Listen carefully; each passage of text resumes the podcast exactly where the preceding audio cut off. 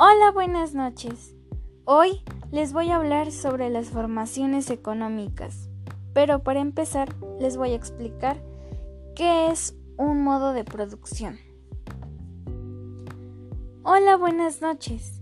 Hoy les voy a hablar sobre las formaciones económicas, pero para empezar les voy a explicar lo que es el modo de producción.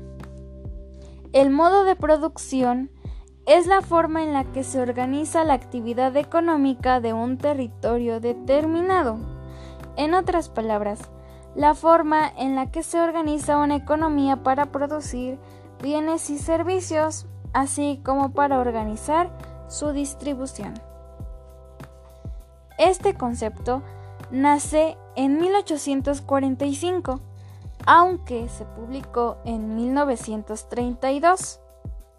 Los autores de este concepto fueron el filósofo y economista Karl Marx. La teoría de los modos de producción de Marx recoge una serie de modos que, en orden cronológico, van desde el más antiguo en la historia de la humanidad hasta el más reciente. Así que Marx clasificó estos modos de la siguiente forma. Comunismo primitivo. Este fue el primer modo de organización de los grupos humanos primitivos. Hace mucho tiempo se formaron las sociedades previas a la llamada revolución del neolítico, hace unos 9.000 años. Esta organización era una comunidad humana nómada que vivía de la caza, pesca y recolección. Estos ejercían algún modo de cooperación simple entre individuos, permitiendo así la subsistencia de la población. En esta comunidad no había distinción de clases sociales. Tampoco había intercambios económicos de comercio o trueque. Entre ellos se dividían sus labores conforme a su edad y sexo. El segundo modo de producción es el asiático, el cual consiste en que en este modo ya existía la explotación del hombre por el hombre. Además, a pesar de que se trabajaba para cubrir las necesidades de la comunidad, existía una clase dirigente que cobraba un tributo a los trabajadores. La figura principal de esta clase dominante era el déspota. Esta clase dominante recibía el tributo que los trabajadores de las comunidades tenían que pagar este tributo podía ser en especies o en trabajos en beneficio de esa clase dominante. Como en el primer modo, en este tampoco había distinción de clases sociales, pero todos eran igualmente explotados por las clases dirigentes. El tercer modo de producción es el esclavista. Este fue uno de los sistemas de organización de la producción de bienes y servicios, en el cual se menciona que los esclavos eran personas que en la ley figuraban como objetos. El amo de estos debía alimentarlos y proporcionarles residencia. El modo se sostenía por la masiva esclavitud a nivel global. Eran propiedad del amo, formando parte de su patrimonio, y eran además utilizados como objeto de cambio. Cabe mencionar que había diferentes niveles de esclavos. Los que mejores condiciones tenían eran los que sabían leer, escribir y llevar cuentas del dinero.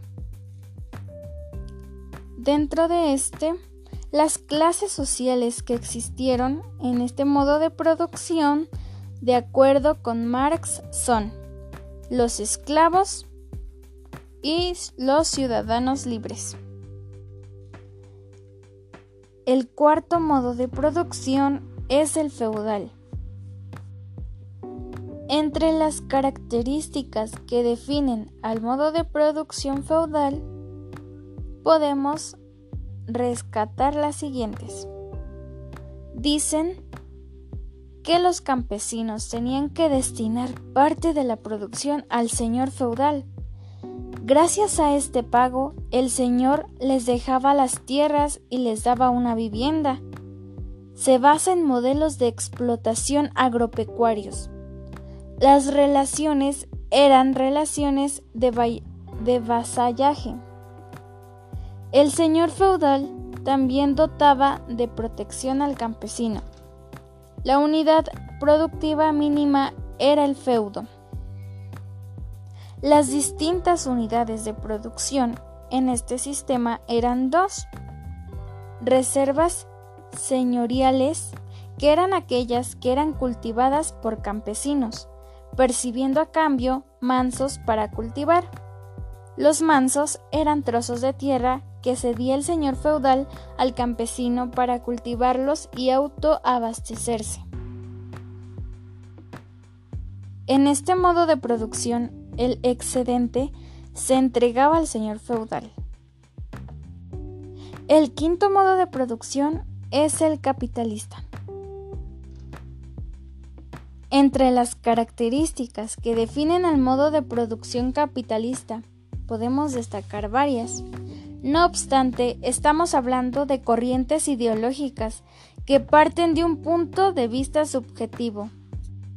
Esto quiere decir que las expresiones que recoge este texto están tomadas como una expresión del propio autor. Se menciona que la producción establece bajo un sistema de propiedad privada. Los bienes y servicios se adquieren en los mercados a través de la fluctuación de los precios. Los dueños de los medios de producción son los que Marx denominaba clase dominante. Así, la clase dominante explota la fuerza de producción del trabajador para generar plusvalías. Para Marx, la clase capitalista genera la servidumbre del proletario. En este sentido, el trabajador depende del propietario del capital para generar una renta para vivir. El sexto modo de producción es el socialista y es el último. En este modelo de producción se privilegia el uso por encima del consumo y la rentabilidad. Así, la producción de una sociedad socialista está encausada por las necesidades del consumo de su población y no por la avidez de generar riquezas. Algunas de las ventajas del socialismo es que tenían mayor justicia social, economía planificada y estable, empoderamiento del Estado y no había lucha de clases. Pero unas de sus desventajas fueron la burocratización y concentración del poder, pérdida de liberales, falta de incentivos para la producción, explotación estatal del individuo. En conclusión, podemos observar que la fuerza económica que vivimos en nuestros días se remonta a la finalización de la era primitiva, desde donde entonces se ha visto envuelta en varios cambios, como la fabricación de instrumentos de producción y posteriormente la modernización de los mismos, gracias a los cuales contamos con una superestructura e infraestructura sólida en nuestros días. Muchas gracias.